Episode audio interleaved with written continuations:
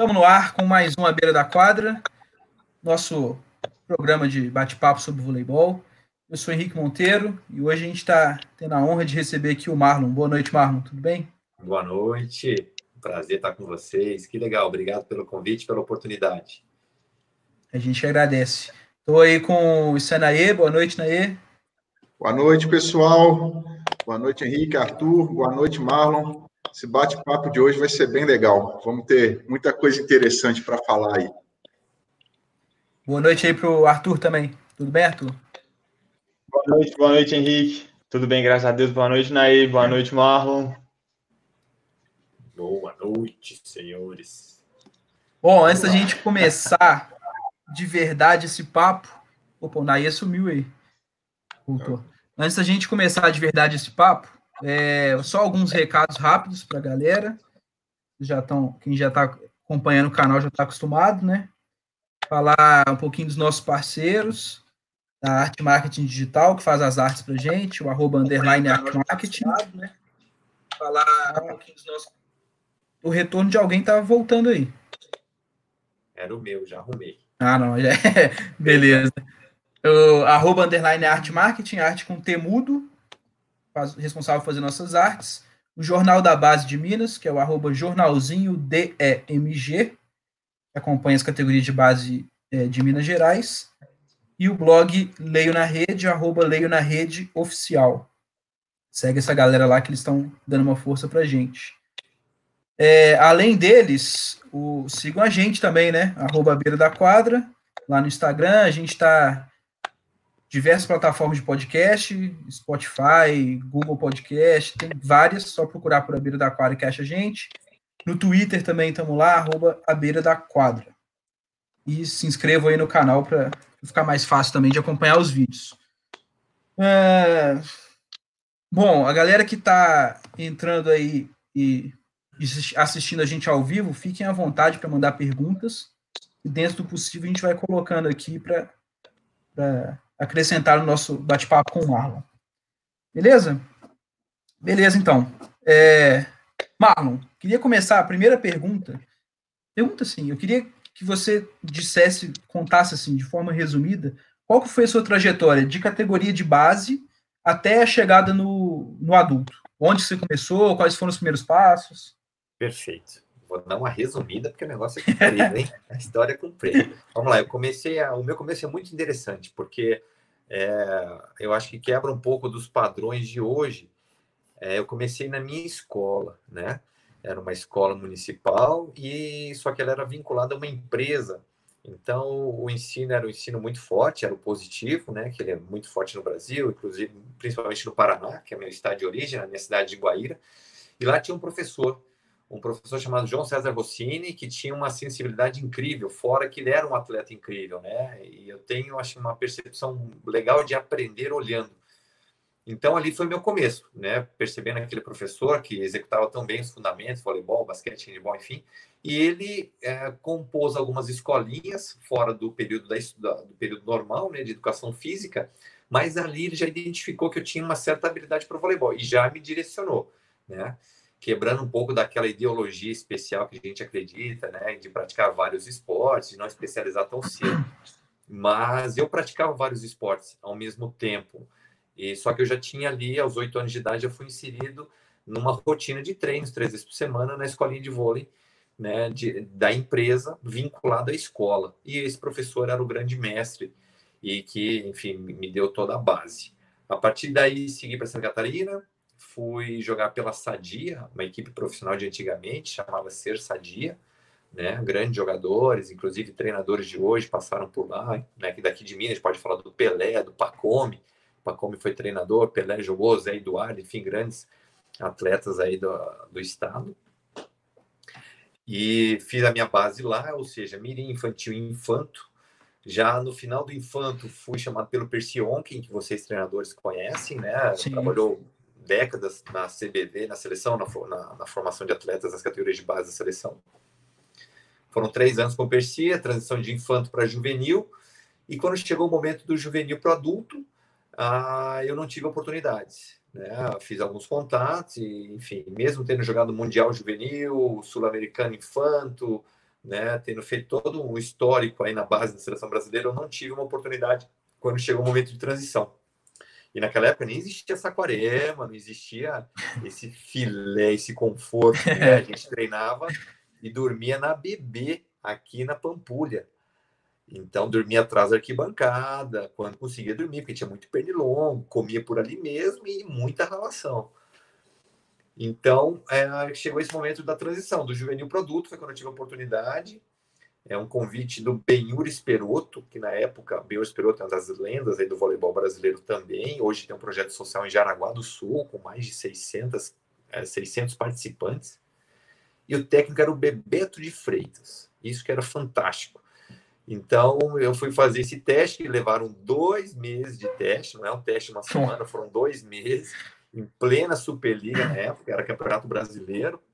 E a equipe, para vocês terem uma ideia, essa equipe do Olímpico Zero, o técnico era o Bebeto, levantador era o Maurício, né? O Maurício Lima, hoje presidente lá do, do Renata, vôlei Renata em Campinas. E o Maurício levantador, técnico Bebeto, tinha Kid, tinha Axé, talvez vocês devem conhecer, Marcelo Negrão, tinha Tandy. Então era assim uma equipe fantástica. E eu ali, né? fraco, hein? Fazendo meu teste, que levaram dois meses, enfim. E no final desse teste, o Bebeto me aprovou. E o legal de dizer, né? Assim, é, quando a gente fala em exercício da gratidão, todas as vezes na minha vida que eu encontrei com o Bebeto, e aqui em Belo Horizonte, era uma semana assim, outra também, eu dava um abraço nele e agradecia, porque eu só consegui continuar minha carreira porque ele me deu o aval da contratação. Senão, talvez eu teria ralado por aí, não teria chego. Então, Bebeto, né, foi uma, foi assim a peça-chave nessa nessa transição. Bom, é, você comentou, Marlon, que na sua chegada no novo clube já tinham é, alguns jogadores que eram referência para você lá. Como que você enxerga é, a importância de, de mesclar jogadores com mais bagagem com jogadores jovens nessa transição de juvenil e adulto? Qual que é a importância disso e como que você é, como você encara esse papel de ser um espelho para a galera que está chegando agora? Perfeito. Olha, acho que são, são duas visões de comportamento. A primeira é, obviamente, para mim é muito claro, e acho que os treinadores jovens de hoje, como vocês, ah, você tem inserido no seu grupo jogadores experientes, mas desde que isso seja reconhecidamente é, bancado por vocês. Né? Ó, nós temos jogadores experientes aqui que vão agregar vocês, então, por favor, se aproximem, criem contato, desenvolvam aí uma relação bacana. Porque na minha época, quando eu era jovem e tinha essas referências, eu posso dizer assim que os, os adultos da equipe, os menos expressivos, é o que me davam mais conhecimento, me davam mais tempo, me davam mais troca de experiências, enquanto os estrelas, né, tinham lá outras outros comportamentos, digamos assim, e não me enxergavam ali como um cara sedento por treino, por conhecimento, né, por crescimento. Então acho que é muito importante a partir do momento que você junta, né, duas, é, de, como é que eu posso dizer, dois níveis dentro da mesma equipe, ou seja, experiente, experiência e juventude, isso tem que ser muito esclarecido pelo treinador para que aquilo seja fomentado e não deixe só é, pela iniciativa dos atletas, porque senão demora demais. Né? Então, se a gente traz para o nosso, nosso ambiente, Superliga, uma temporada, normalmente você assina com o clube, e de repente você mescla com seis, sete jogadores da, da equipe principal, mais experientes, mais seis, sete, oito, dez da base, até gerar contato, até gerar relacionamento, que leva meses se não houver o interesse, principalmente de quem? Dos experientes. Né? Então, por ter vivido isso, é onde eu vou responder a sua outra pergunta. Eu me sinto é, na obrigação de deixar tudo que eu posso para esses jovens. Só que eu vou até o limite deles, né? Assim, a hora que eu percebo que eles não têm interesse, eu não vou ficar espremendo, né? Eu vou até onde eles querem. E às vezes até, pô, se a mãe me conhece bem, né? Eu, eu vou além né? Mas esse além às vezes gera distanciamento e não pode ter numa equipe, né? Numa equipe tem que estar todo muito próximo, muito ligado. Mas assim, eu costumo dizer que a minha missão hoje como atleta se expandiu. Não é só ser o levantador da equipe, um dos líderes, fazer meu papel, respeitar meu contrato, não. eu tenho que deixar algo a mais para essa geração que ainda não entende que voleibol ou ser atleta de voleibol é uma carreira profissional. Legal. O, eu, antes de eu passar a palavra para o Naye, eu vou só colocar um, um comentário da Esther, porque senão ela vai brigar comigo depois. Ela Sim. me mandou mensagem hoje mais cedo que ela tinha que, que te, te deixar esse recado aí, Marlon. Falando que você é. é um exemplo de, de homem, de atleta, de pai, de filho, etc. E se perguntando se você gostaria de ser um treinador. A Esther é um amor, né? Uma pessoa incrível. Um beijo, Esther, querida. Uma amiga fantástica. Olha, eu não tenho pretensão de ser treinador, né? Eu me sinto é, numa autoavaliação, eu me sinto até com, com, com certas habilidades para. Porém, o meu e a minha vontade não é essa, porque eu gostaria de mudar de vida, né? Encerrando a minha carreira, eu queria ficar final de semana em casa, não queria tra trazer trabalho para casa, não queria viajar e ficar uma semana fora, às vezes duas, né? Eu gostaria assim de estar próximo do voleibol, próximo da, das equipes ou da equipe, mas numa área externa. E, obviamente, influenciando dentro da, das minhas possibilidades e das liberdades que a equipe me proporcionaria. Mas ser treinador, sabe, lá da quadra, e, e, vivendo tudo de novo, e até mais né, do que atleta, eu acho que, não sei, eu, eu, a minha sensação hoje é que eu gostaria de mudar de vida, mas assim, continuar muito próximo ao voleibol, como eu ainda continuo, ainda jogando, mas próximo aos projetos sociais. Legal. Naê, manda ver aí. Não, beleza. É, queria corroborar as palavras da Esther, porque a, assim, eu tenho uma relação com o Marlon muito legal, de amizade, e eu admiro ele muito. E ele estava falando da transição dele do, como atleta, né, da base para o adulto. E eu fiz praticamente a minha transição também de treinador da base para né, integrante de comissão técnica no adulto, enquanto ele jogava no Minas, e algumas atitudes dele me chamavam muita atenção, provocando justamente a reflexão sobre o profissionalismo dos atletas. E aí, Marlon, eu quero aproveitar o momento aqui, porque quem está dentro do vôlei, dentro das quadras como a gente, a gente sabe que já tem alguns times que você tem passado aí, que você é um mentor de, dos atletas mais jovens né, com alguns trabalhos até específicos com os atletas, uma coisa assim bem diferente que eu pouco vi na, na minha carreira até hoje. Eu gostaria que você falasse assim, quem foram seus mentores durante a sua caminhada? Perfeito. É, eu tenho, assim, como gratidão a, por quatro treinadores, né, que me deram é, um uhum. suporte, principalmente no começo de carreira, né? Principalmente na formação do meu caráter como jogador, tá? E como funciona isso? Formação do seu caráter como jogador. Não é que assim que eu, como pessoa era um e como jogador era outro. Muito pelo contrário. Né? Eu potencializei a pessoa dentro do atleta. E potencializei o atleta dentro da pessoa. Se vocês. Não sei. Então, eu precisava ali criar, digamos assim, uh, um personagem no lado do atleta que usasse todas as ferramentas do pessoal, certo? Então, esses treinadores foram, primeiro, Chiquita, né? Que teve a passagem como atleta no voleibol e depois treinador em várias equipes.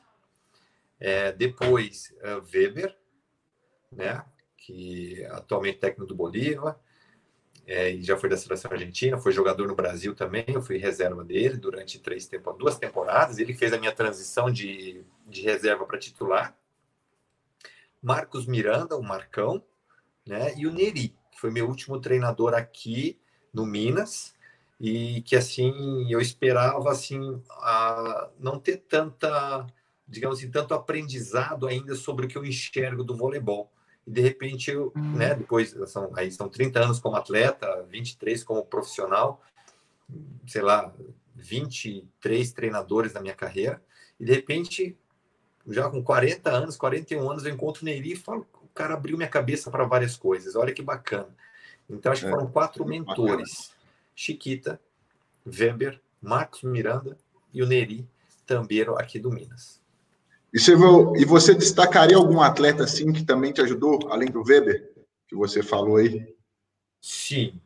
Quando eu disse, quando eu falei da, da equipe da Olímpico, sobre os atletas menos expressivos, mas que me davam muita bagagem, né?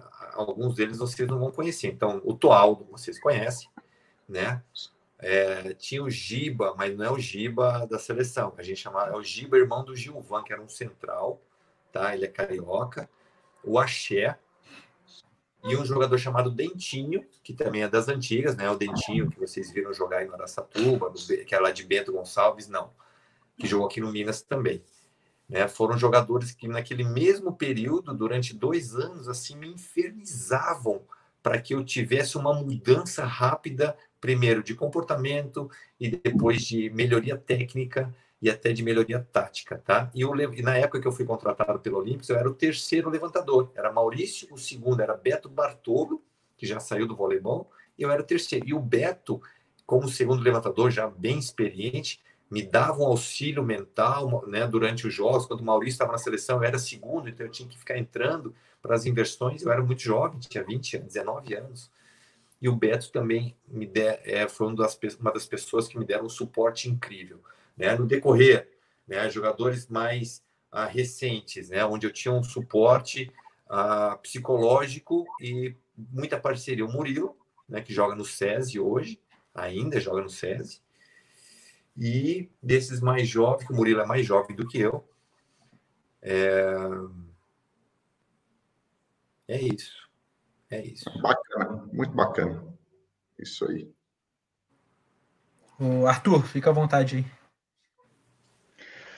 Bom, boa noite de novo, Marlon.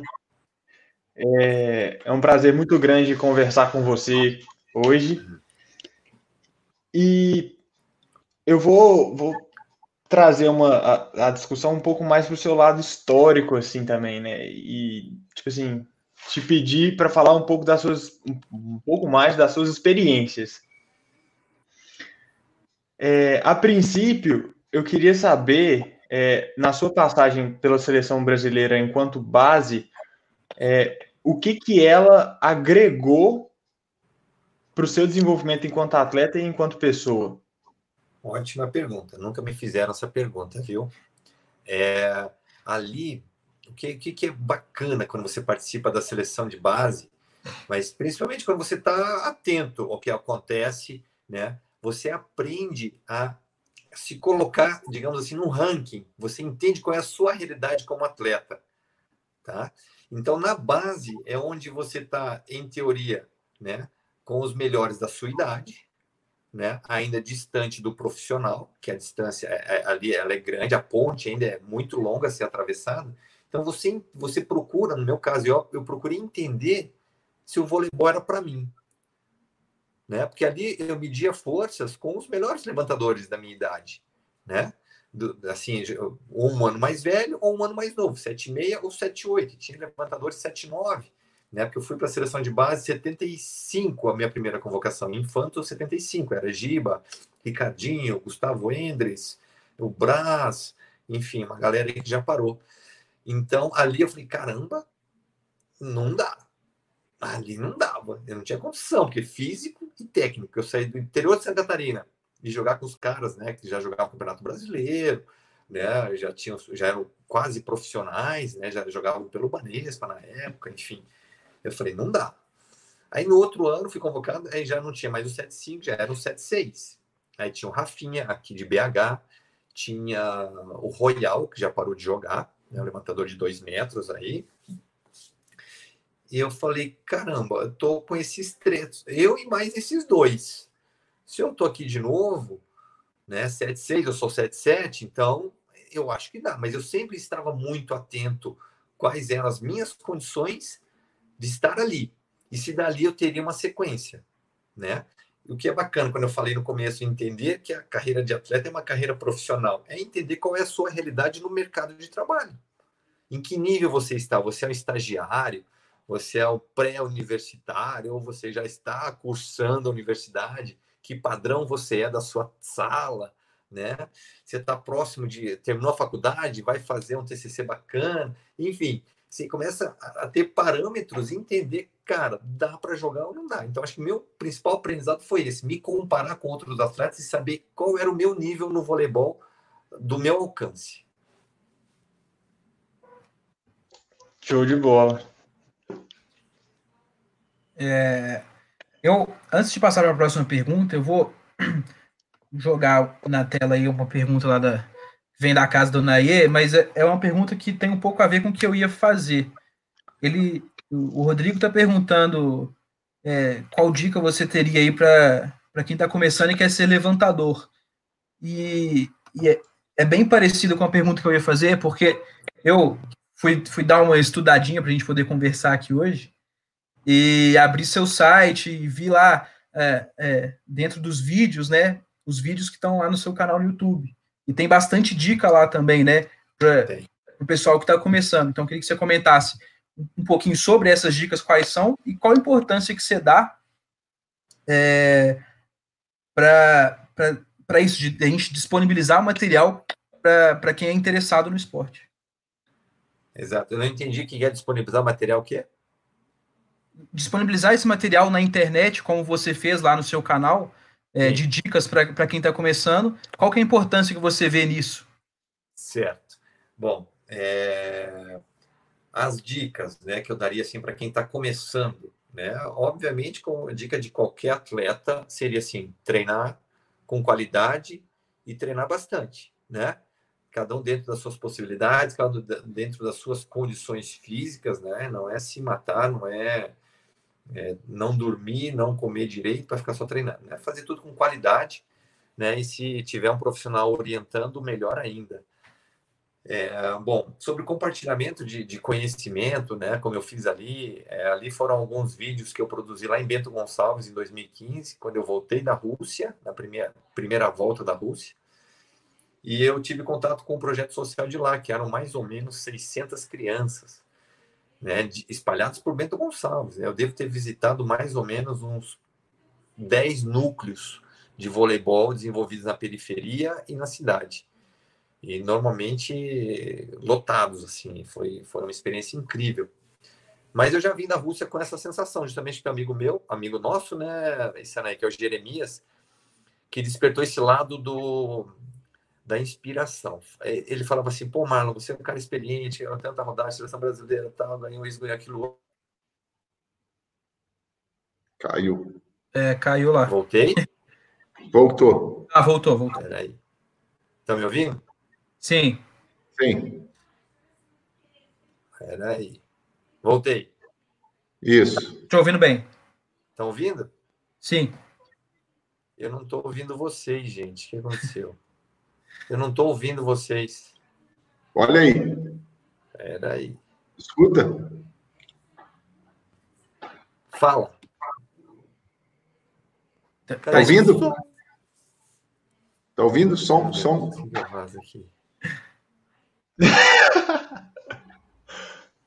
Eu não escuto vocês.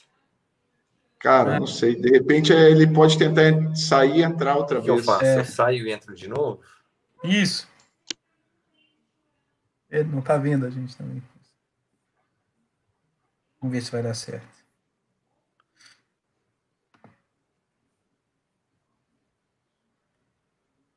Peraí. Cara, eu tô te ouvindo normal. É, aqui também tá tudo normal. Vamos ver se eu volto aqui fazer download. Gente, como é que eu faço? Eu saio e volto? Tá. Vamos ver se vai dar certo agora.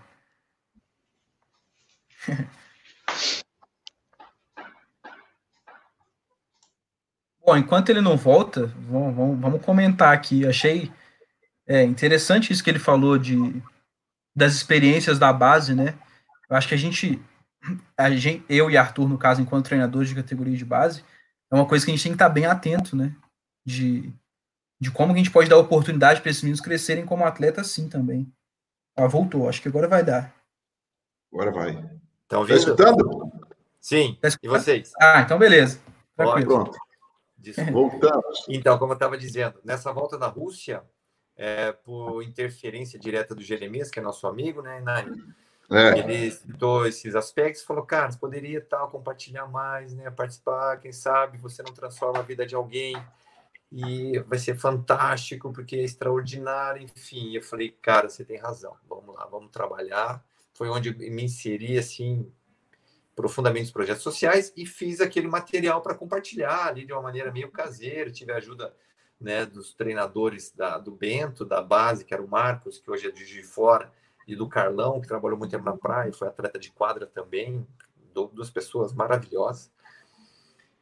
E é isso, quando eu falei assim, expandir minha missão de atleta é compartilhar, né, poder atender as pessoas, né, que me procuram pelas mídias sociais, eu respondo tudo que é possível responder, eu respondo, né, sou padrinho de três projetos sociais, então tenho ali contato com muitas crianças, muitos jovens que têm esse sonho, né, de ser atleta, de ser levantador, enfim, e eu procuro satisfazer a curiosidade de todo mundo e as dúvidas também.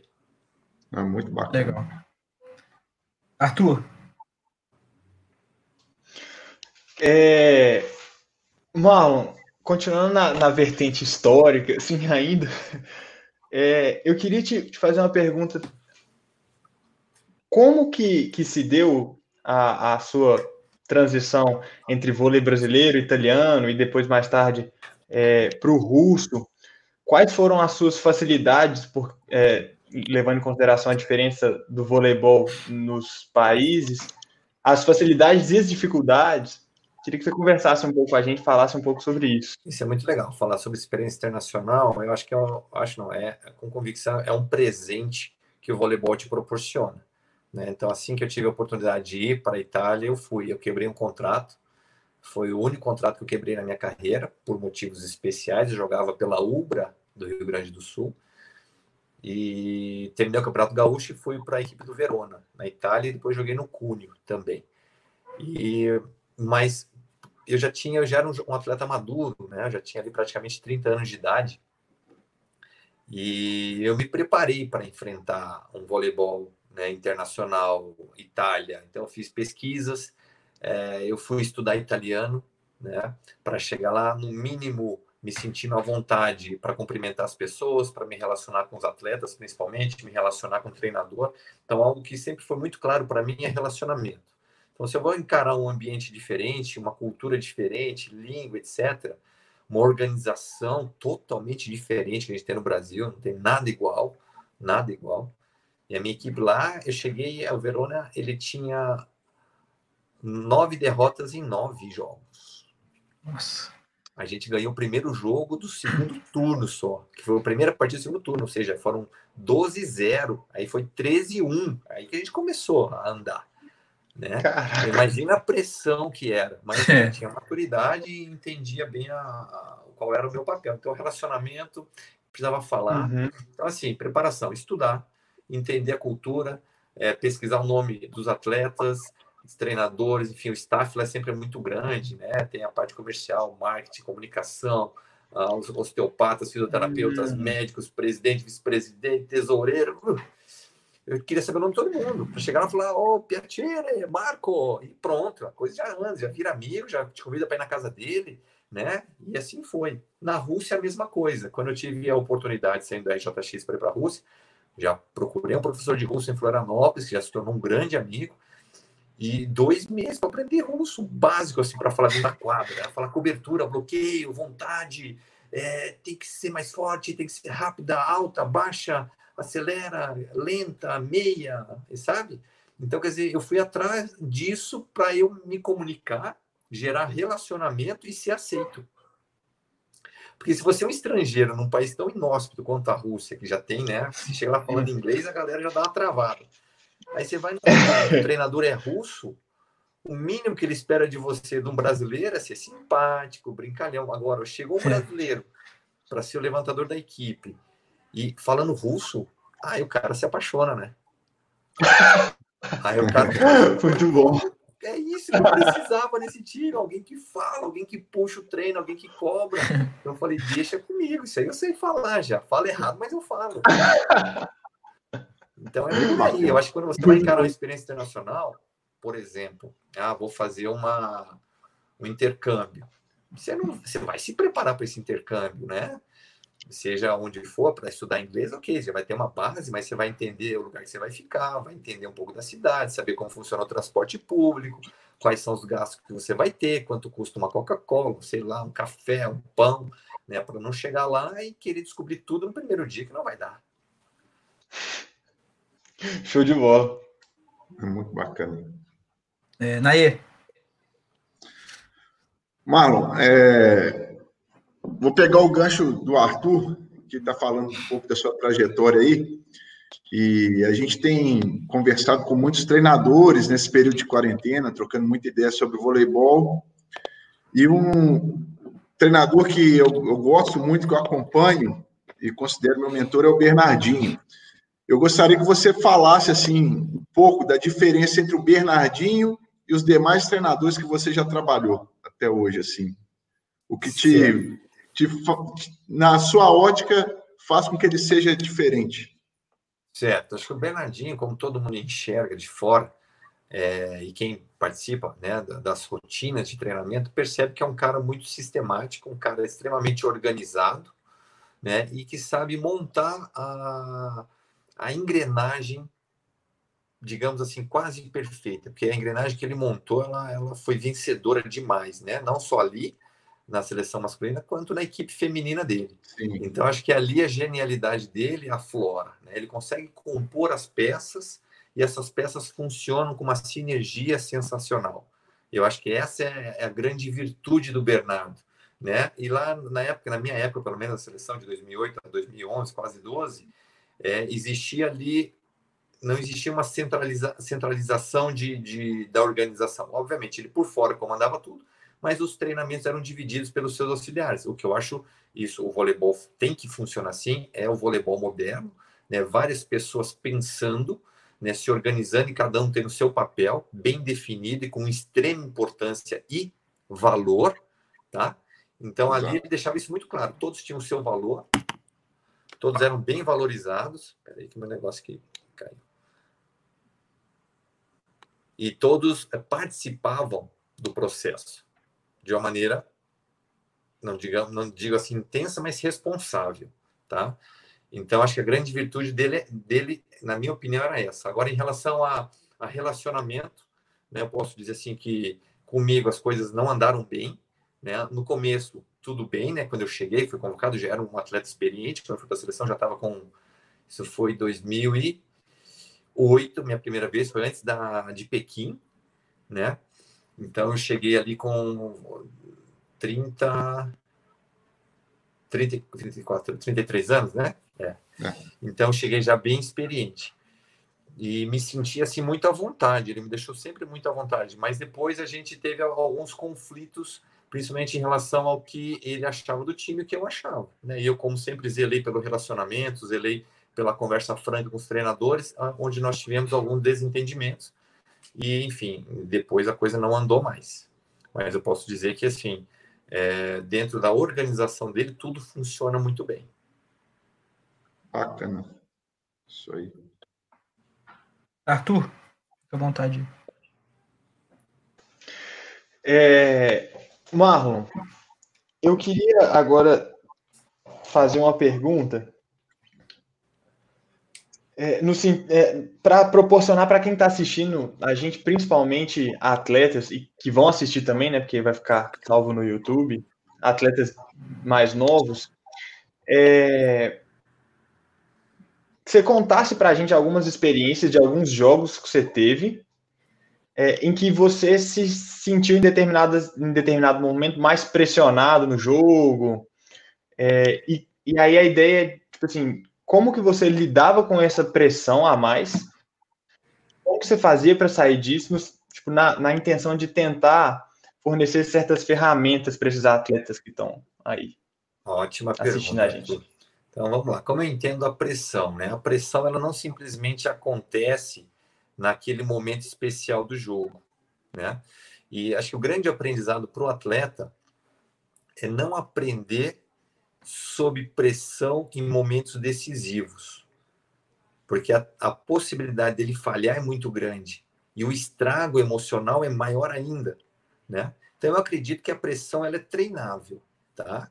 É, depois de um, de um, certo período é, onde eu comecei a, a me estudar para entender como eu funcionava melhor, eu percebi que eu tinha que estar pressionado nos treinamentos, porque chegava no momento especial do jogo e o começo do jogo ele é muito importante, né, para o levantador, né, as primeiras bolas onde você vai organizar seu ataque, deixar né, a sua parte tática ou as suas estratégias já bem alinhadas, eu procurava já estar pronto para aquele momento.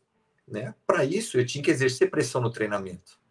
Então, como eu disse, é, alguns treinadores que fizeram diferença na minha carreira, os que eu citei, eles me mostravam que eu tinha que ter um comportamento com pressão em cima da equipe, para que a equipe se sentisse pressionada, pudesse treinar naquele nível de pressão, né? Porque no jogo às vezes a pressão era muito menor, então o atleta ele funcionava com mais naturalidade, ele não ficava tão preocupado com o erro, tão preocupado com o final do set, tão preocupado com o tie break, né? Porque às vezes é, é, é aquela máxima do voleibol, tá 2 a 0, tomou 2 a 2, ah, se vai, perdeu, né? O terceiro set é ruim, o quarto pior, o tie break já era, né?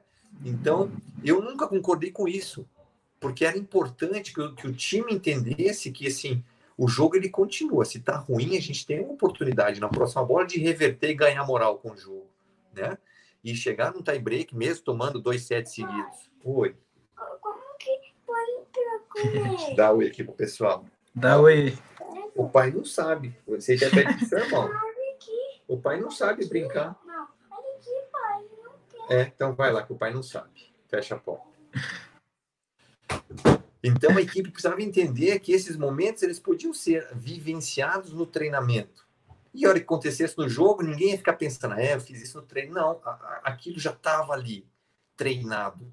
Né? Então, acho que dessa maneira, né, de acordo, obviamente, respeitando a filosofia do treinador, fazendo acordos né, dentro da equipe, você consegue treinar a pressão. Obviamente, exatamente igual, não. Aí você vai ter que vivenciar. Né? Então, pelo meu comportamento, ser sempre muito exigente nos treinamentos, exigir mesmo. Hoje, hoje eu estou mais ponderado, mas de cobrar muito, de não admitir certos hum. erros, não admitir displicência, não hum. admitir cara que vem hum. da noitada no dia seguinte e vai enrolar no treino, porque eu não vou enrolar. Se eu não vou enrolar, por que você tem o direito de enrolar no treino, né? E, e ao contrário, se não quer treinar, não vem, mas não vem aqui mostrar que não está afim, certo? Então, assim, acho que eu conseguia criar uma, uma sinergia na equipe sob pressão para que no momento do jogo aquilo pudesse fluir. Aí você fala assim, caramba, é, as pessoas podem dizer, ah, o Marlon falo isso com coerência hoje com 40 anos de idade, 42. Mas é o que eu falo, quando eu comecei a me entender, sempre foi assim. Sabe? Desde o infantil ali eu já era um cara que pegava no pé de todo mundo. Então, naturalmente, eu fui construindo uma autopressão que nos momentos importantes aquilo fluía para mim. Então eu não sofria hum. com nervosismo, não sofria com pré-jogo, né? Obviamente, você fala assim, ah, qual momento você sentiu mais pressão? Eu posso citar dois ou três momentos da minha hum. carreira que foram os ápices, né? E isso hum. me deixava assim é, mais alerta, hum. mas eu sabia o que fazer.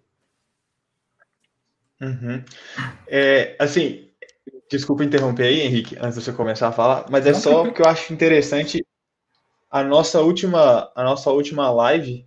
Eu ia comentar exatamente. Foi um que ele trouxe, né? É, enquanto é, uma das características do treino que ele faz na transição base adulto é ser um treino puxado nesse sentido de depressão para que os atletas durante o jogo é, consigam responder melhor, né? Mas é isso aí, valeu. É, não, perfeito. É legal ver a visão do Marlon ainda como atleta e a visão do Henrique Furtado, né, o treinador do, do América Vôlei que teve com a gente segunda, que, que foi uma visão bem parecida nesse aspecto. O Henrique falando que, que acreditava ser importante que no, no treinamento se reproduzisse essas situações que os atletas vão encontrar durante o jogo, então que, que colocasse os atletas em situação de pressão durante o treinamento também. Né? A próxima pergunta que eu tenho aqui, na verdade, não é minha, é pergunta que mandaram para a gente pelo Instagram, o, a Six Intercâmbio mandou lá, que é a empresa do Serginho Líbero, e ele, ele eles perguntaram para a gente né, qual que é o título que você considera mais importante, mais especial na sua carreira. um título mais especial.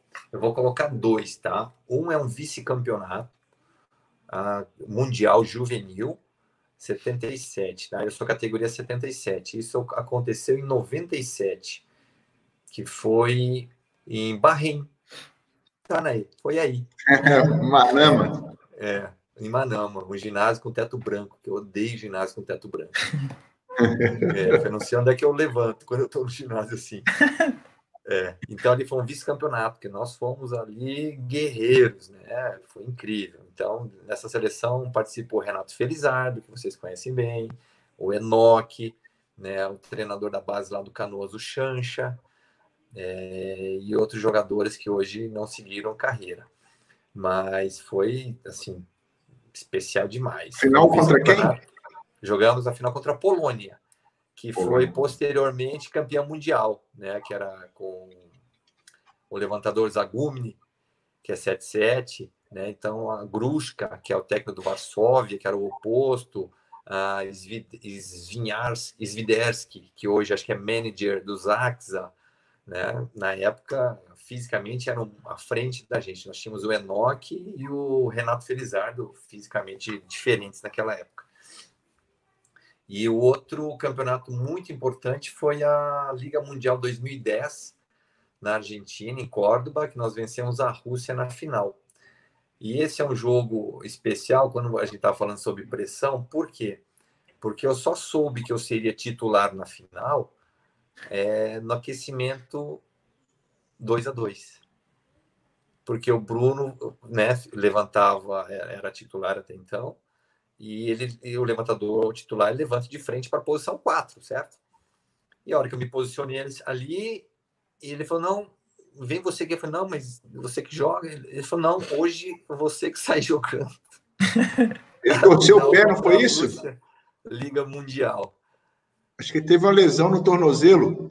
Não, o... isso aí foi no Campeonato Mundial. É. O é, Bernardinho, mundial, uma live dessa semana aí, falou esse lance aí do, do Bruno não ter conseguido jogar e que você entrou bem.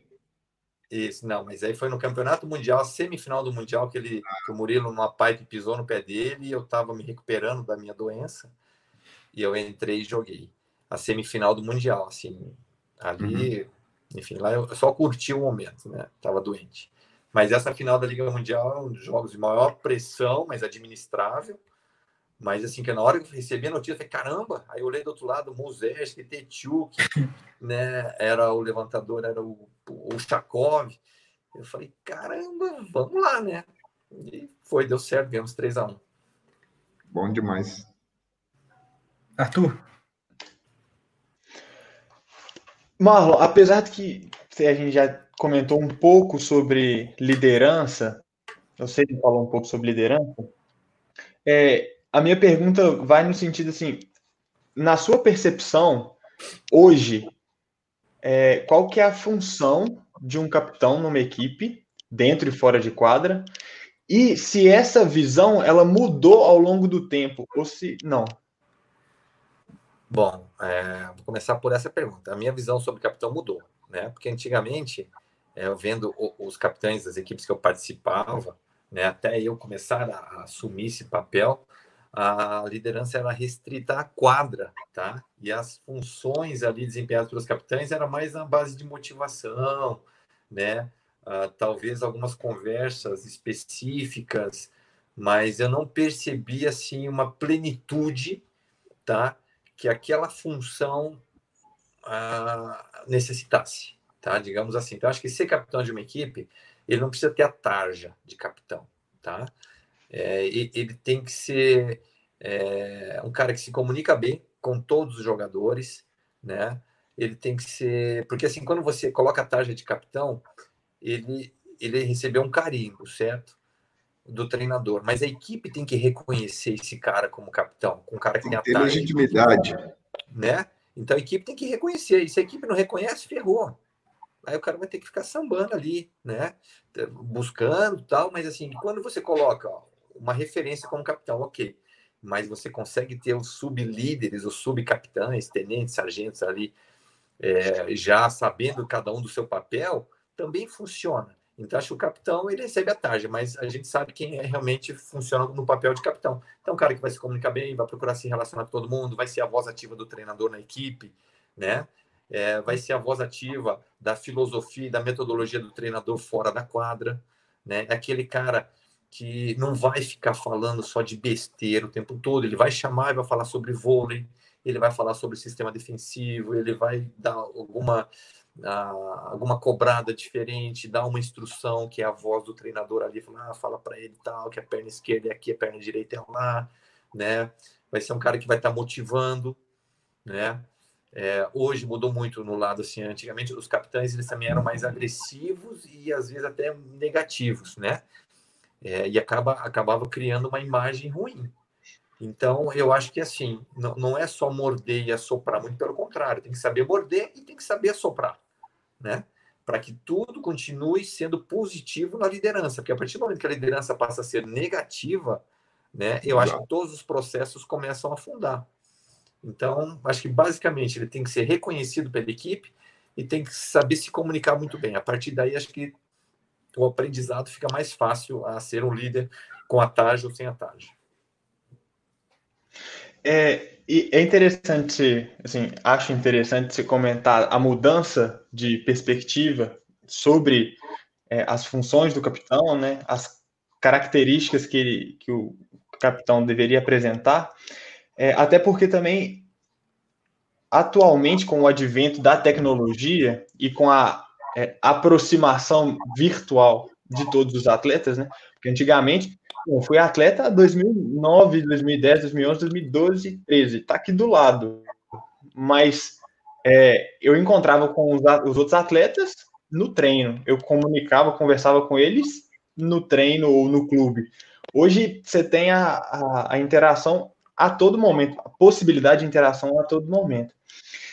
E talvez uma dificuldade que possa existir desse relacionamento atleta do, é, entre os atletas e o, o capitão é, é, do espaço que esse capitão pode invadir no extra-quadra. É por isso que eu também trouxe essa, essa ideia. Assim, o quanto ele pode exigir de um atleta que está, que está com ele, né? É, certos comportamentos hoje em dia, porque hoje em dia você está lá, você manda uma mensagem, ah, o que você está fazendo? Por que você está fazendo isso? Eu, tive, eu vi uma foto no Instagram. O que antigamente ele ia cobrar talvez só dentro de quadra, porque enfim, não, não tem essa possibilidade. Como é que você vê essa relação da tecnologia? Tá, eu acho que assim, são, são, são duas formas de você lidar. A primeira é particular, né? Onde o capitão ele se sente à vontade para cumprir esse papel fora, porque assim, mais do que ele querer o bem da equipe pelo comportamento extra-quadra daquele atleta, eu acho que o, o capitão, ele é uma pessoa, ele quer o bem daquele atleta também. Né? Então, se Exato. ele tem recurso intelectual, recurso uhum. mental, emocional para poder jogar uma semente diferente, jogar uma luz naquele cara diferente, por que não fazer? Né? Obviamente que quando o treinador está muito próximo desse capitão, dessa liderança, né, alimentando com informações, dando mais ferramentas para esse jovem, porque nós estamos falando de jovens, né? Se a gente vai para equipes mais experientes, é, o papo é outro.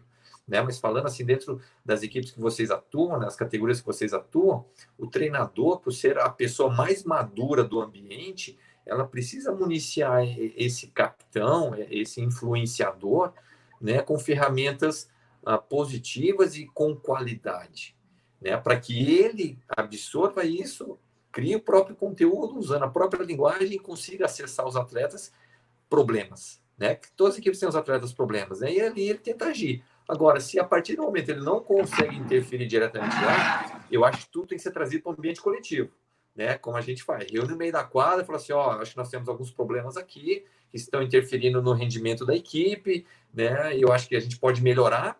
Então, eu gostaria de resolver o problema com você, com você, com você. O que, que você acha, treinador? Vamos resolver essa história. Ponto. Né? Porque as coisas não podem demorar. Como eu falo, às vezes você tem uma temporada para resolver algumas situações importantes para a equipe vencer, para a equipe chegar, para a equipe se desenvolver, atingir os seus objetivos. Hum. Né? E só que o que acontece? Uhum. Existe aquela assim, ai, será que eu falo? Né? Se eu falar, depois vai dar problema. É onde o treinador tem que ser o cara. Exatamente. Pode ser. É, Henrique, eu, eu continuo, né? Sim, pode seguir. Tá, beleza. É, ô Marlon, agora eu queria conversar, te dar a palavra para você falar um pouco sobre personalidade, é, o desenvolvimento da sua personalidade ao longo da, da, do seu desenvolvimento enquanto atleta. Só que, de uma forma mais específica, quais pontos da sua personalidade te proporcionaram o caminho que você trilhou? Tá.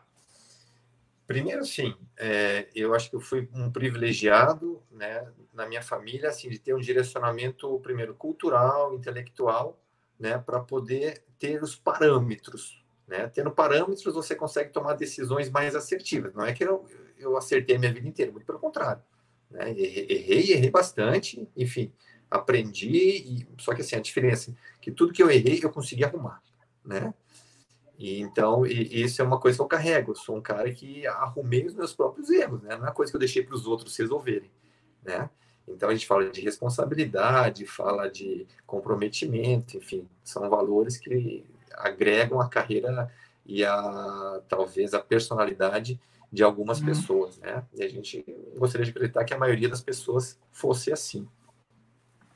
Então, dentro uh, de, de, dessa visão, é, eu tive essa bagagem da minha família, do, da, da, minha educação, que me deu um suporte para entender como funcionava. Né? E como eu já citei lá na, na, minha, na, minha, base de seleção brasileira, eu precisava entender qual era a minha realidade, ok? E cada ano que se passava, eu entendendo cada vez mais qual era o meu posicionamento dentro do voleibol brasileiro. Né? Aquilo que eu poderia ambicionar, né? os meus contratos, que equipes eu poderia jogar e que equipes eu não poderia jogar, com que treinadores eu poderia trabalhar e que treinadores que eu não poderia trabalhar. E eu acho que dessa maneira eu fui criando. Uh, a gente usa o termo mindset hoje, né?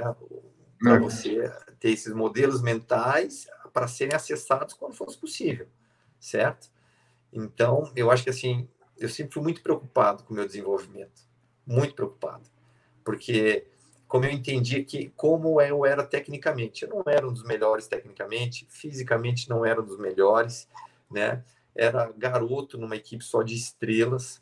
Então eu entendi que eu precisava me desenvolver fisicamente muito. Eu precisava treinar a parte técnica muito e precisava ganhar moral com os mais velhos, né?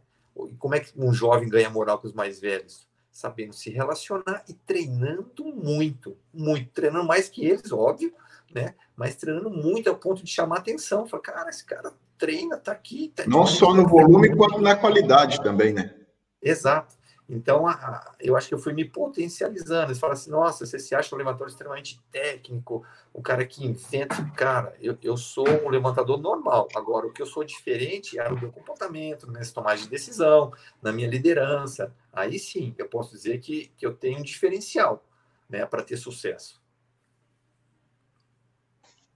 É, agora, linkando com essa parte de tomada de decisão especificamente durante os jogos, é, e também para poder deixar uma contribuição para a garotada que vai assistir a gente, o que, que você pode falar sobre é, como que você monta a sua estratégia, né, sobre as possíveis tomadas de decisão pré-jogo e quais, assim, que dica que você pode dar para algum levantador para ele é, que, que funciona para você, né? A gente sabe que nem tudo vai funcionar para todos.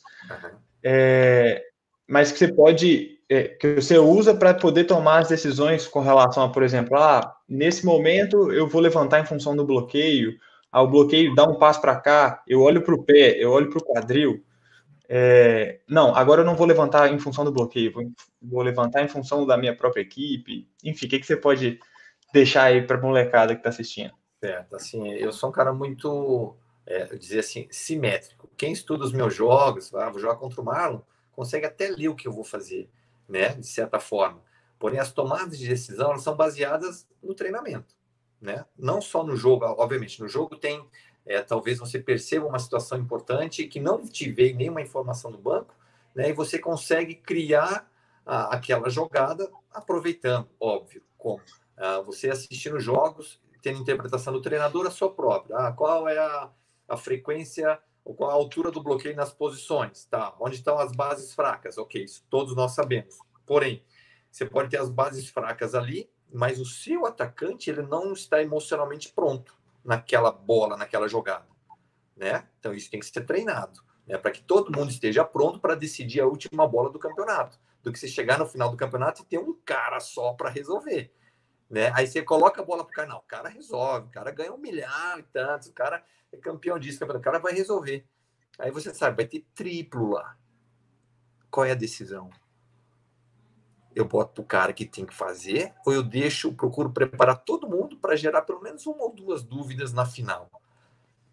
Certo? É, é, é, é difícil você, você preparar isso e tomar uma decisão, seja numa liga mundial, seja no campeonato estadual. Né? Então, o que, que eu, eu, procuro fazer? Primeiro, quando eu falei assim, ah, me relacionar, me relacionar com todo mundo para eu poder cobrar todo mundo. Só que o Weber me ensinou uma coisa. Ele falou assim: todo levantador tem a sua dupla. Então eu tenho que achar minha dupla o quanto antes. Só que às vezes você não tem aquele cara que é o, né, o marreta que vai decidir, ou que salta mais, que dá mais forte, mais corajoso. Você não tem no time. Então você precisa de duas duplas. Olha o meu dedo aqui. Precisa de dois caras que entendam isso e falam assim: beleza, agora o Marlon precisa de mim no final do set. Então a bola para mim, ou, e o outro cara fala: é, ele falou para mim que precisa de mim, então, então é agora. Você entende? E quando você não tem dois, precisa de três, e assim vai puxando quem dá para te ajudar naquele momento, certo? Então, é um exemplo clássico para mim quando eu joguei na Rússia com o oposto Stoker, que é o tcheco, né? O bicho é uma geladeira, 2 é, metros e 5, 113 quilos, né? Assim, um trator que trator, literalmente, o cara, se você bota ele trabalhar Nossa. às 8 da manhã e faz ele parar às 8 da noite, ele para às 10 da noite, não para. né? E é porrada o tempo inteiro. Eu falei, cara, você é minha dupla. E ele falou, ok, o que eu mais quero é bola. Então, assim, era tudo pro cara. Só que o cara resolvia o tempo inteiro, certo? E às vezes tinha dificuldade no tie break. Então eu precisava entender que no tie break ele ia sofrer e eu precisava ter o segundo cara, né? que era um central, que, enfim, que ninguém, na Rússia ninguém espera que central vai ser decisivo, fora o Muzersky. É, esse central ele resolvia os contra-ataques para mim. Né? Então, contra-ataque não era estoque, que todo mundo esperava no era um central. Poxa, ganhamos vários tie-breaks com esse central. Né? Mas tudo já pronto, sabendo assim, estoque não funcionou no tie-break, cara, é você. Ele falou, beleza. Então, acho que parte por aí. O levantador tem que ter a dupla dele, tem que ter estratégia pronta, vinda do treinador mais a dele, ali se faz acordos, né? Para entender o momento do jogo e, e no feedback para um levantador jovem, o treinador fala assim: Ó, oh, o teu melhor atacante é esse, mas ele não está bem hoje. Vamos usar esses dois, esses outros dois, você escolhe, né? Porque se você bota na mão do levantador jovem só uma opção, ele se pressiona. É. Ele se pressiona. Aí vem aquele passe, aí tem, é o oposto, exemplo Aí vem aquele passe lá na 4 rápido, ele vai se virar para botar para trás e não vai conseguir. Certo? Então tem as variáveis que acabam gerando problema. E essas variáveis têm que estar, no mínimo, já definidas na cabeça do levantador. E o treinador, na formação de um levantador jovem, ele é fundamental para não deixar só o pepino na mão do cara. Né? Tem que deixar ali a coisa já redondinha para resguardar esse cara. Porque às vezes o levantador você tem dois, mas só um que vai jogar. Né? Só esse que realmente funciona para a equipe. Então, esse ele tem que estar tá bem estruturado emocionalmente para assim, ah, não deu com esse, não tem problema, levanta para o outro. Show Muito de bola. Bacana. Muito bem colocado aí. Bom, é... Marlon, tem uma pergunta aqui do, do Leonardo, ele te pergunta: com uma carreira tão cheia de títulos expressivos, qual é a sua motivação para se manter em alto nível durante tanto tempo? Essa é fácil. é... Primeira coisa básica, eu sou apaixonado por isso aqui. Né? Eu posso dizer assim que hoje o voleibol hoje é o segundo amor da minha vida. O primeiro amor da minha vida são é a minha família, minha esposa e meus filhos, né? Mas até então era o voleibol. Então cara, o que, que eu faço sem o voleibol? Sem, sem a, eu gosto da rotina, eu gosto de acordar cansado, eu gosto da dor, eu gosto de treinar, eu gosto de, de incomodar, de ser exigente, sabe? É uma coisa assim que, que me alimenta demais. Aí você fala, aí podem pensar assim, ah, mas já está encerrando a carreira, está quase, né, terminando e ele não está pronto emocionalmente. Eu falei, não tô e não vou ficar nunca, né? Por mais que eu, esses anos todos eu venha assim me entendendo melhor para tomar a decisão de parar conscientemente, porque emocionalmente não vai dar, é, não, não consigo chegar no, num denominador tranquilo, sabe? Não vou dizer assim que, que nesse caso um mais um não são dois mesmo, né? Aqui a conta não fecha. Então, assim, primeira coisa é paixão. Eu sou apaixonado demais por tudo que eu faço no vôlei. Agora, com o incremento que eu falo que a minha missão se expandiu para poder influenciar os atletas mais jovens, mais ainda, né? É como se eu quisesse estar no time, tô lá com a minha bengalinha, não consigo treinar, mas eu vou conversar com os caras, eu vou dar uma lição ali, eu vou chamar atenção, eu vou dar uma luz, né? Eu vou encher o saco no treino, dar uma bengalada em outro. Mas é porque eu sou apaixonado com, com isso, demais, demais, né? Então não me vejo não treinando, ou, ou pior, não me vejo treinando meia boca, não me vejo é, fazendo menos do que o outro levantador, eu tenho que fazer mais ou igual, é básico isso, né? Então, sempre foi assim. Não dá para ser diferente agora, no final. Não dá para ser. É legal. É, é legal ouvir isso. A gente, óbvio, vai ter muito atleta, é, principalmente nossos atletas, a princípio, vão estar é. assistindo a gente. E, e, e é importante para eles ter alguém que já ganhou tudo que ganhou e, e tem uma carreira tão consolidada. E aí, com esse pensamento sempre, é importante eles terem esse espelho para eles verem, pô, se, se, ele chegou lá assim, eu tenho que pelo menos agir assim também. Eu não posso é, agir de outra forma e esperar o mesmo resultado. Eu acho que para eles é, é, importante ter esse exemplo. É, eu vou comentar isso, isso é legal. Assim, teve um comentário que chegou até mim quando eu cheguei aqui do Minas, depois da Rússia, que eu joguei no Belgrado, daí eu vim para o Minas em 2016, 17, né? 15, 16, 16, 17, é. E aí a pré-temporada aqui é na areia, né? Lá no, no Minas Caldas. eu é tava. né? Só que assim, eu, eu, termino as minhas férias, ou seja, eu entro de férias, eu paro ali 12 dias, 15 no máximo e já volto, né? Justamente para eu começar bem, não posso começar rastejando, né? E aí, os treinos rolando, e, e na, no treinamento lá vai a galera do Infanto, catar bola, né? Isso aí, vai todo mundo. Aí veio um comentário para mim assim: do, de um dos meninos. Falei assim: caramba, se o Marlon com 40 anos treina desse jeito, eu não posso dar mole. Olha é. que legal, sabe? Assim, não é que me enche de moral, muito pelo contrário. Sem eu falar nada, eu já estou motivando o cara. É motivação pelo exemplo. Pelo exemplo. É? Aí o cara fala assim: e não posso dar mole, porque se o cara está fazendo isso, eu tenho que fazer no mínimo igual. E isso é legal. Eu acho que assim já começa um caminho bacana. Perfeito. Aí, Show de bola. Bacana. Eu, eu, ia, eu ia fazer uma pergunta sobre pós-carreira, mas como você falou que não está preparado para pensar nisso emocionalmente, eu vou mudar um pouquinho. Eu queria saber a sua visão hoje do voleibol brasileiro após essa pandemia, essa situação que a gente está vivendo hoje.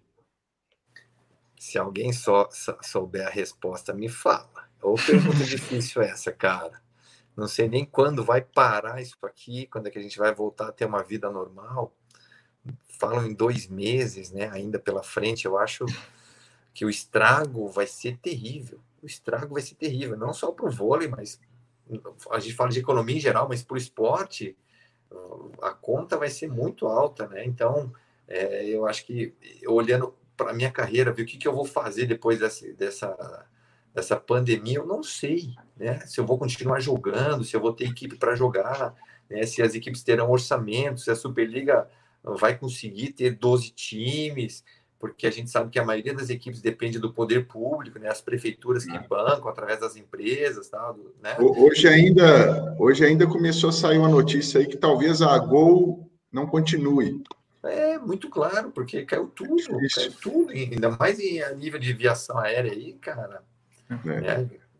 A, coisa tá, tá, tá só descendo. A gente vai ter que ser bastante criativo para solucionar essas situações aí. Exato, assim, resilientes, né? Fala assim, caramba. Aí fala assim, não, então joga um ano ganhando, jogando de graça. falei, beleza, cara, até vou, sabe, esquema legal, tal, mas final de carreira, jogar assim, sabe, eu precisava. É acho que vocês me entendem, né? Assim, final motivado, lógico, tendo o seu salário, mas entendendo a realidade de tudo, ok, não é problema me adequar ao momento, né? Mas pelo menos ter uma luz lá na frente para poder falar, Luciana, realmente eu vejo que lá na frente a saída é essa. Mas não sei, eu não sei literalmente, né? O que eu escuto, eu leio pouca coisa sobre essas notícias do voleibol, porque assim, hum. é muita informação especial, né? Alguém falou Isso. que não sei quem, que falou que não sei o quê, e saiu, o cara escreveu aqui. Muita fonte. É, eu não sei a, a, verdade. Como eu não tenho é, contato direto com gestores, né, a não ser da minha equipe hoje, que já não existe mais, né, a próxima temporada, que é o SESC, a, a minha sensação é, é, é de profunda tristeza. Eu lembro do meu avô, aquele que parece igual o vovô Tonho. É? Tá, depois o pai vai. Fecha ali. Legal. Então, essa luz do fim do túnel, cara, isso me preocupa demais, demais, né? Porque eu não vejo uma luz ainda, não vejo. Está é, tá bem obscuro assim o cenário. É, né? tá falando aqui do cenário brasileiro, tá? Isso. Porque eu acredito assim, pelo menos um pouco de informação no voleibol russo, a, a coisa vai andar numa boa, né? Alguma, alguns países na Europa, França, a coisa vai andar. Portugal vai andar mal, mas vai andar. Aqui no Brasil, eu acho que vai andar, mas muito mal, tá? Justamente por causa dessa dependência do poder público. Concordo. Bom, é, já estamos caminhando para o final. Vou passar algumas perguntas aqui do pessoal que está assistindo a gente. Depois a gente vai para a indicação dos livros. Tem uma pergunta aqui do Eduardo, que é o, o Dudu é central do, do América Vôlei. Jogou essa última Superliga aí. É, perguntando sobre jogar no seu país de origem ou se aventurar em outro país. É, você já falou que, que, tinha esse sonho, né? Mas como é que você enxerga isso? Exato. Então aí depende. Se você quer ter uma experiência internacional, o voleibol te proporciona isso. Né? Se você for remunerado dentro de um padrão que te deixa ah, feliz hum. né, e te atenda, eu acho que vale a experiência. Quantos anos tem o Dudu? O Dudu é 01 Acho que é 01. 01 jovem, é. né? Oh, beleza. Então, eu acho que assim, é, tem que só saber qual é o momento dele aqui no voleibol, se ele pode ir tranquilo, jogar, se desenvolver e voltar aqui e continuar sendo o Dudu que saiu mais melhorado, né, na sua volta, e viver essa experiência nacional, porque o aprendizado como ser humano ele é incrível, né? E se for para um voleibol de qualidade, né, para viver uma experiência num campeonato bacana, eu acho que é super válido, super válido, independente da fase, mas é bom que ele, ele se entenda, ele se conheça para saber é, que realidade ele está aqui no Brasil, para não sair e ser esquecido. Né? e quando houver a oportunidade, se preparar que nem você fez aí, para chegar lá é. já enturmando com todo mundo, se adaptando exato, melhor. Exato. Bom, vou passar mais duas perguntas aqui. Uma perguntando sobre lesão, que é um assunto que a gente não gosta de falar, mas é, das lesões que você teve aí, qual foi a pior, que te deixou mais tempo parado? Tá. Então, a minha primeira, vou dizer assim, a, a, fora os acidentes, né? Eu não conto assim como lesões, porque é, toda lesão é acidente, em teoria é, né? Mas se a gente dividir lesões que acontecem por interferência de outros, ou se é uma lesão de sobrecarga, por exemplo né? Eu acho que é diferente. Então, você teve uma lesão de tornozelo, pô, saltou no bloqueio, caiu no pé do atacante. Poxa, o que, que você podia fazer? Nada. Agora, minha primeira lesão séria foi no começo dessa temporada. Um mês antes da Superliga, eu tive a minha primeira, é, meu primeiro estiramento de panturrilha, né? Que eu estava no primeiro amistoso da, da minha equipe, do Sesc, em Blumenau.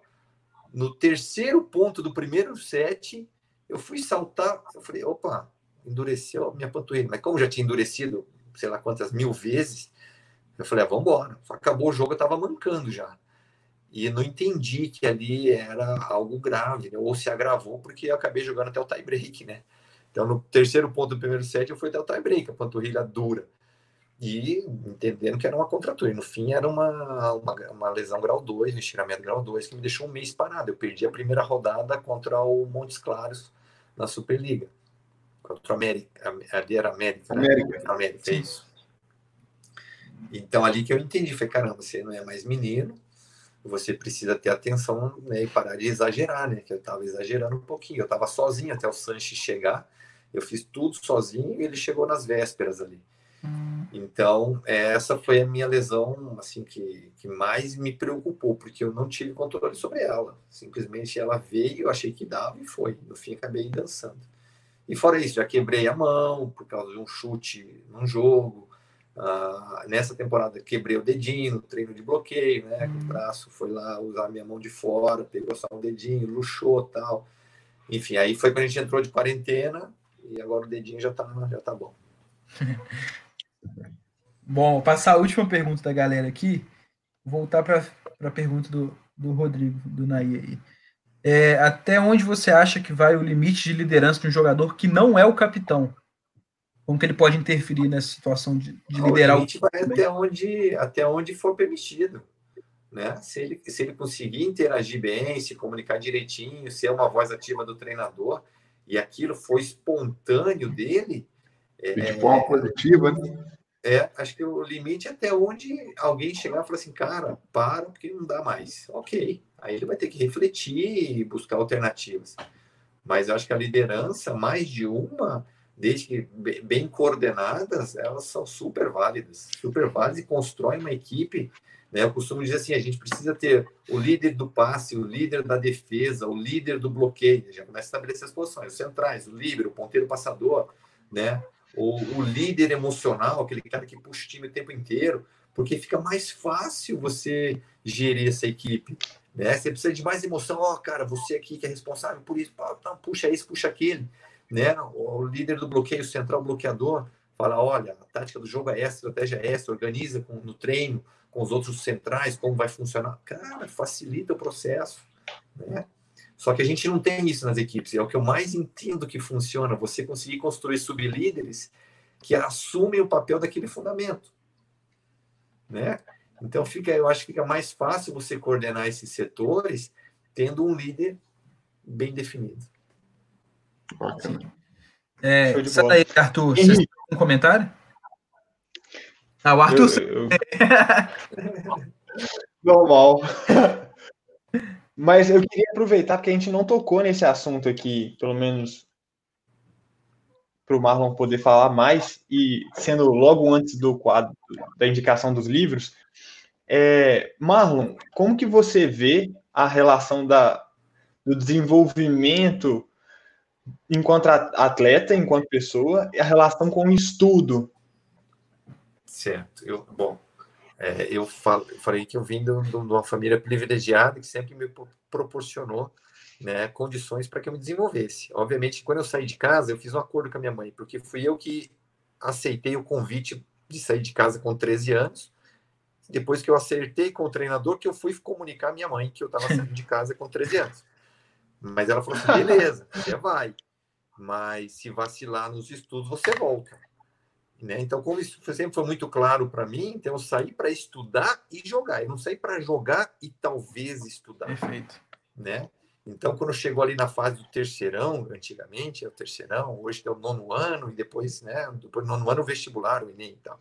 Então, quando eu cheguei no terceirão, eu não estava preparado para o vestibular, que já tinha aquela rotina, né, de atleta, viagem, falta um monte e tal mas eu cumpri, cumpri o terceirão, não fiz o vestibular, porque não tinha a menor condição intelectual para fazer o vestibular e, e, buscar algo, porque eu queria ser jogador de voleibol, já estava na, na trajetória, né, no trajeto, e hoje, o que quando o Nair falou assim, ah, que eu fiz alguns trabalhos especiais aqui no Minas, São Bernardo, foi justamente, eu desenvolvi um trabalho de liderança, que eu falo que é um programa de liderança, para que o atleta ele se autolidere obviamente, exaltando o lado do desenvolvimento intelectual, o desenvolvimento mental, o desenvolvimento emocional, e o técnico não é comigo, o técnico é um treinador. Mas é trazer dentro dessas reuniões perspectivas, usando a minha experiência, né?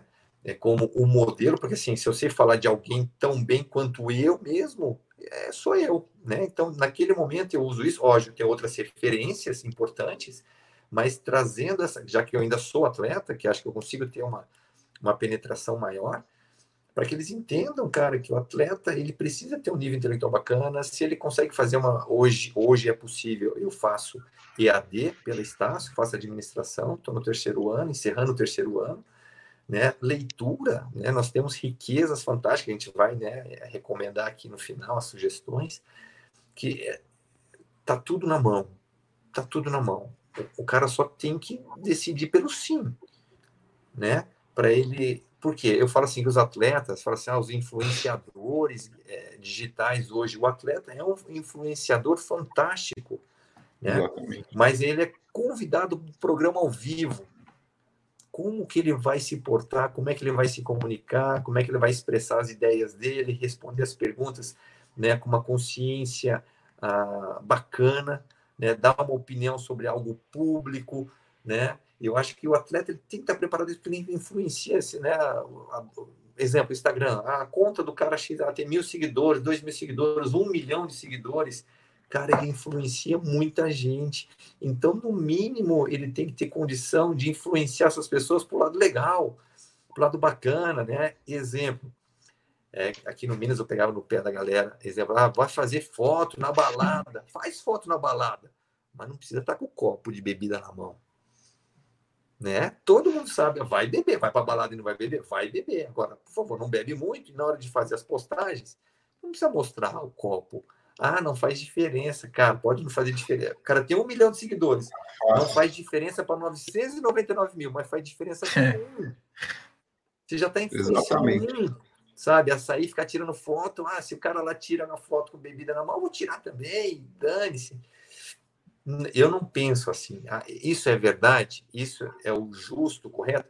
Para mim é. E é o que eu procuro mostrar para eles. Eles vão tomar decisões deles. Mas eu mostro todo um cenário, conto história, tal, né? E, assim, e os programas divididos por reuniões. Então fica algo assim, uma coisa conectada na outra. Mas depois tem a tomar decisões. E o legal é que nesse trabalho tem as tarefas, né?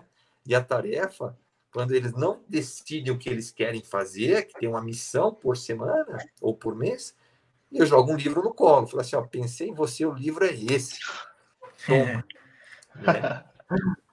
E assim, eu tenho experiências aqui, Muito principalmente bom. aqui no Minas, né, com essas experiências que assim foram transformadoras para mim, sabe, como o agente líder do programa, né, para os meninos, se, se, você não dá continuidade, não continua regando aquela semente com o processo, passa-se o tempo e acaba, sabe? É a mesma coisa, vai falar para você entrar, ó, sai na cruzada e, ou salta na cruzada ou você termina com a lateral, ajusta e salta. Se não ficar insistindo aqui, daqui a pouco o cara tá saindo na lateral, cruzando depois e ajustando no final e troca passar.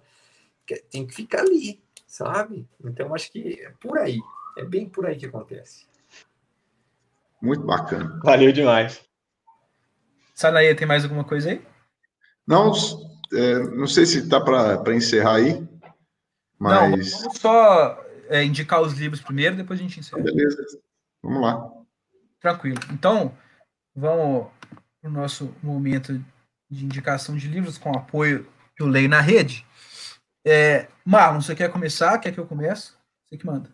Eu posso começar, com o maior prazer. Vai aí, é então. Bom, eu, eu, trouxe dois, tá? Primeiro esse aqui, ó. Vou colocar aqui, ó. Deixa eu colocar a tela cheia, peraí. Aí. aí. Certo? Sim. Transformação. É, o, o poder do mago, tá bom? Aprenda como transformar pensamentos e ações em resultados. O escritor é o Rodrigo Dabes, ele é daqui de Belo Horizonte, é um, é um cara extremamente inteligente, dinâmico, né? Enfim, tem o site dele, rodrigodabes.com.br, quem quiser acessar, é um cara que trabalha executivo, enfim, pensador, filósofo, de inteligência fantástica. Né? Esse cara eu quero te apresentar, né? Beleza. Diferente. E outro Aí, livro, e, ah, esse livro aqui fala sobre produtividade, sobre como obter resultados, como uh, ter foco, interpretar o que é foco, interpretar o que é meta, o que é objetivo, que é tudo diferente, né? Meta, objetivo, sonho, tarefa, micrometas, enfim. É muito legal. É bem direcionado para o setor corporativo, mas encaixa demais a nossa vida de atleta e treinador. E outro livro que eu estou terminando é esse aqui, ó. Acho que vocês devem conhecer. Ah, sim, Onze Anéis. É, esse aí foi citado aqui ano passado. Esse, esse livro aí é show de bola. Acho que o Arthur falou dele na última, não foi? Muito bom. Falei, falei dele sim. Exato. É bom demais. Então, então, é isso aí. Assim, tem muita coisa que quando eu estava lendo o livro, eu falei, cara, eu faço isso no meu programa de liderança, eu nem tinha lido o livro ali. então foi, foi, foi bem legal, assim, tá? Para mim está sendo uma ótima experiência esse 11 Anéis agora, que eu já estou finalizando e já vou partir para outro. Legal. Show de bola. Eu, a, o Naê e o Arthur trouxeram hoje, não, né? Eu trouxe um aqui. Não. Tá, então vou. O meu é um pouco mais voltado para os treinadores, formando equipes vencedoras do Parreira. Vou colocar ah. a tela cheia para vocês conseguirem enxergar melhor também. Isso. Treinador de futebol, bem, uhum. bem próximo daquilo que a gente conversou na segunda lá com o Henrique Furtado, né? De, de estudar como o treinador age, dependente da sua modalidade, né? Seja no futebol ou no vôlei. É legal ver como o treinador pensa, como a figura do treinador faz a gestão do grupo. É um livro bem interessante nesse sentido aí. É... Bom, é isto. Pessoal, é... bom, quem está assistindo a gente ao vivo, a gente tinha falado que faria a live com o Marlon hoje, faria provavelmente mais uma essa semana ainda. Mas, devido a problemas técnicos de internet, o nosso convidado provavelmente não vai poder. Mas tudo bem, já vou anunciar. Na semana que vem, a gente já tem live confirmada segunda, terça e quinta. Já temos três lives confirmadas na semana que vem. Já posso falar? Posso, né? Falar quem são? Na Pode. segunda, é a Luísa, atleta de vôlei sentado vai conversar com a gente sobre o vôlei sentado um pouquinho. Na terça é o Juliano Sucupira e o Juan Luiz, que é um treinador é, espanhol, e vamos conversar sobre vôlei de praia. Teremos na... tradução online? É, vamos fazer uma tradução simultânea aqui para o pessoal da live. E na quinta é o Tiaguinho, o Thiago, que é analista de desempenho do Sada Cruzeiro. Tá? Estamos tentando aí ainda duas pessoas para a gente encher a semana, fazer de segunda a sexta. É, aí eu não vou falar quem, quem a gente está tentando, não, vou deixar de surpresa. Beleza? Arthur, Naê, dá o recado final aí para a gente encerrar. Cara, é... quero agradecer o Marlon pela noite de hoje aí. Eu acredito que nós podemos aprender bastante coisa e sair daqui mais motivado, é, acumulando mais energia para quando a gente, todo esse processo aí da pandemia acabar, a gente voltar com força total. Gostei muito que foi uma live que, que trouxe muito conteúdo para quem é jovem atleta, para quem está no processo aí, foi muito claro assim para todos esses atletas. E desejar sucesso aí para o Marlon depois desse período aí, que ele consiga seguir firme aí que tem lenha para queimar ainda. Pode parar agora, não. Bom, eu também é, quero agradecer muito a disponibilidade do Marlon.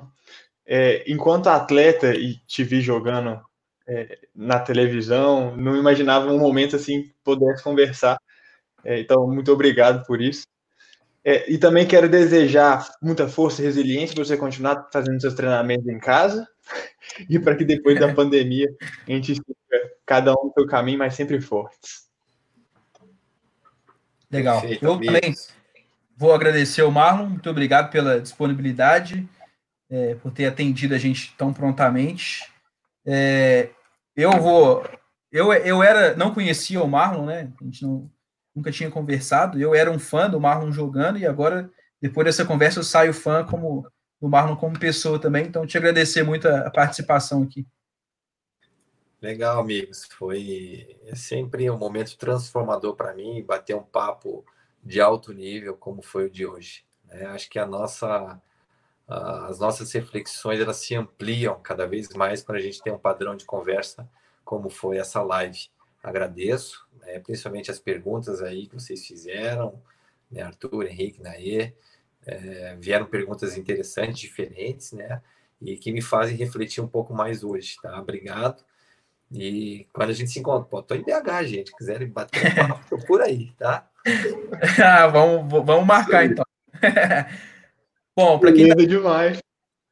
Muito obrigado. A gente se encontra na semana que vem, semana cheia, então fiquem atentos, tem muitos convidados. Valeu, galera, até mais. Valeu.